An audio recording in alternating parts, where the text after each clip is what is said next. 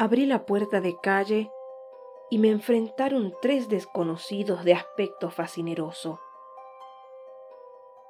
Uno dio un paso adelante y mis ingentes esfuerzos por cerrarle la puerta en las narices estaban resultando inútiles cuando desperté.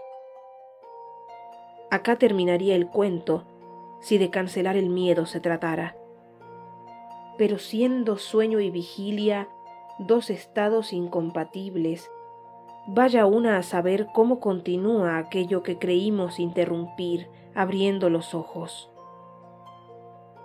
Y ahora me pregunto, ¿quién ha logrado colarse en esta casa mía que es mi mente? Hoy me siento otra.